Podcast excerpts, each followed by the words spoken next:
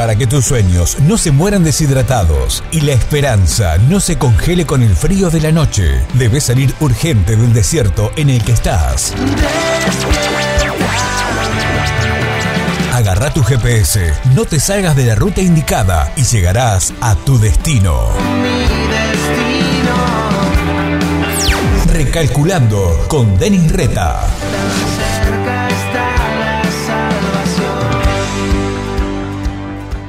En el Evangelio de Lucas, capítulo 5, versículos del 1 al 7, encontramos una historia muy interesante que dice así. Estaba Jesús una vez a la orilla del lago de Galilea y la gente se amontonó alrededor de él para escuchar el mensaje de Dios. Jesús vio dos barcas que estaban en la playa. Estaban vacías porque los pescadores estaban lavando sus redes. Una de esas barcas era de Simón Pedro. Jesús subió a ella y le pidió a Pedro que la alejara un poco de la orilla. Luego se sentó en la barca y desde allí comenzó a enseñar a la gente. Cuando Jesús terminó de enseñarles, le dijo a Pedro, lleva la barca a la parte honda del lago y lanza las redes para pescar. Pedro respondió, Maestro, toda la noche estuvimos trabajando muy duro y no hemos pescado nada. Pero, si tú lo mandas, voy a echar las redes. Hicieron lo que Jesús les dijo, y fue tanto lo que pescaron que las redes estaban a punto de romperse. Entonces hicieron señas a los compañeros de la otra barca para que fueran enseguida a ayudarlos. Eran tanto los pescados que entre todos llenaron las dos barcas y éstas estaban a punto de hundirse. Conocemos habitualmente esta historia como la pesca milagrosa, pero quiero que juntos nos metamos un poco más dentro de los hechos. Cuando Jesús aparece en escena, Pedro estaba lavando sus redes luego de no haber pescado nada. Eso es terrible.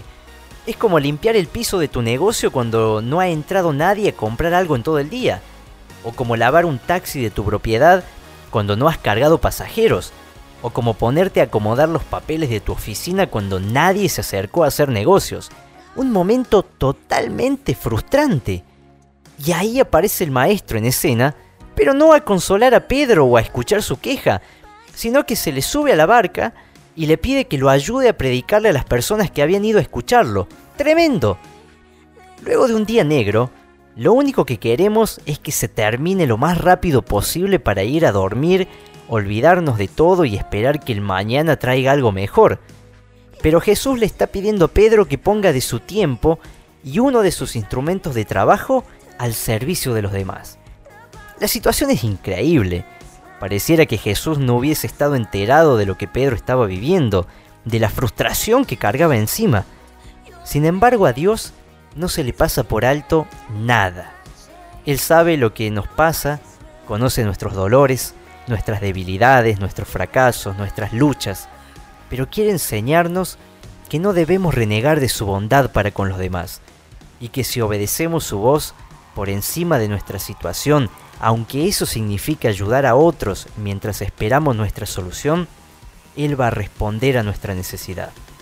Tal vez lo que estás necesitando parece no llegar más, y como una especie de chiste divino, Dios te pone al frente personas con problemas para que vos los ayudes. Pero no desperdices esa oportunidad, porque en ese momento, en ese mismo instante, Dios está enviando de manera milagrosa lo que tanto estás anhelando. Comunicate con Denis a través de Facebook en la fanpage Recalculando o encontralo en Twitter como arroba Denis Reta.